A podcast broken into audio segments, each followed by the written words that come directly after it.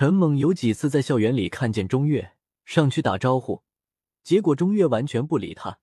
钟月知道陈猛是一个初一的毛孩子，可能是情窦初开，在学校里到处搭讪长得漂亮的女生，是出名的大花痴。只不过因为陈猛连高中生都敢打，女孩子都没人敢当面拒绝他，只能躲着他。但是陈猛是天不怕地不怕的人，看钟月几次不理他，就在课间的时候跑进高二钟月的那个班里，直接去找钟月。虽然高二的男生心里不服陈猛，但是毕竟打架打不过，很尴尬，都不会主动去惹他。当时夏侯杰坐在钟月边上的课桌，其他男生都故意若无其事的跑到阳台上。夏侯杰是从来其他同学让着他的，而且他也喜欢钟月，就没有离开自己的位子。钟月一看陈猛跑进教室，当然知道他是来找自己。钟月急忙站起身，想出教室。陈猛自然不会放他出去，挡在他面前说：“钟月，放学能不能辅导我做几道数学题啊？”钟月没想到陈猛是让自己帮他辅导数学，还愣了一下，才明白他是借这个来亲近自己，急忙说：“最近我家里事情很多，没时间，不好意思啊。你问问你们班级里的学生呗，初一的数学我都忘记了。”陈猛当然不会这么容易被打发，他嘿嘿笑着对钟月说：“家里事多的话，那你中午课间帮我辅导一下呗。我们班的同学都没你学习好。钟月，你做做好事吧。”钟月皱皱眉说：“我中午要午休呢，真的不好意思啊，陈同学。”陈猛还没说话，突然夏侯杰在边上大声说：“你没听见人家钟月说没空吗？”这里是高二，不是你们初中班，随便你乱来。陈猛朝夏侯杰一瞪眼，夏侯杰这才心中一震，被这个初一学生的眼神给威慑了一下。但是钟月在边上看着，他只好硬着头皮说：“你瞪我干嘛？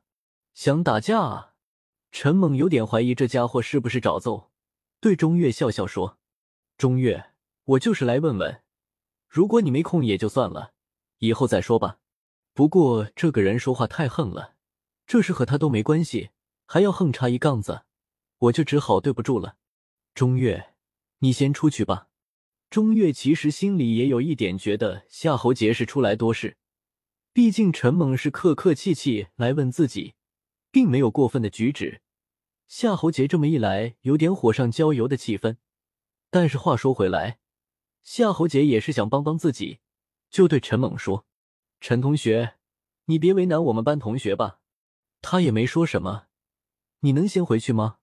陈猛一看钟月如此的客气，为夏侯杰说话，心想就算了，他可不想让夏侯杰成为帮助钟月的英雄，于是强压怒火，笑着说：“说好吧，那下次再说，我先回去了。”钟月对他也笑笑，心里舒口气。心想，总算把这个小霸王对付过去了，也没欠夏侯杰人情。谁知陈猛刚走到教室门口，夏侯杰不知道怎么没控制住，冷笑了一声，低声说：“初一的小毛孩，以为自己多厉害。”当时钟月眉头一皱，预感到这件事又起波澜。陈猛狠狠一回头，几步走到夏侯杰桌旁，把夏侯杰一下子拎起来。夏侯杰都没反应过来，双手连桌子都没抓到，就被整个人扔到教室门口，头还撞到教室的木头门上。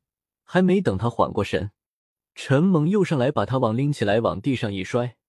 夏侯杰如同全身被砸碎，疼得立刻惨叫起来。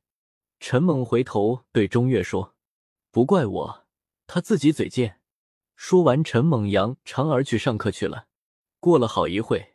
夏侯杰才爬起来，被同学扶着回到座位，一边屁股被摔在地上，钻心的疼，只能半边屁股坐在凳子上。钟月看他没大碍，也就安心了。不过还是忍不住叹口气，摇摇头。夏侯杰的内心巴不得立刻找一个地洞钻进去，毕竟那是一个初一学生，居然把他在喜欢的女生面前如此的痛殴，太丢人了。当天晚上晚自习之前，夏侯杰就和几个要好的同学聚集在校园里一棵最大的树后面不远，有一个石桌，几个石凳，几个人围坐着窃窃私语。夏侯杰说：“准备明天就狠狠的教训一下陈猛。”顿时，其他人就为难起来，都觉得就这几个人根本没办法治得住陈猛，很有可能被他反揍一顿。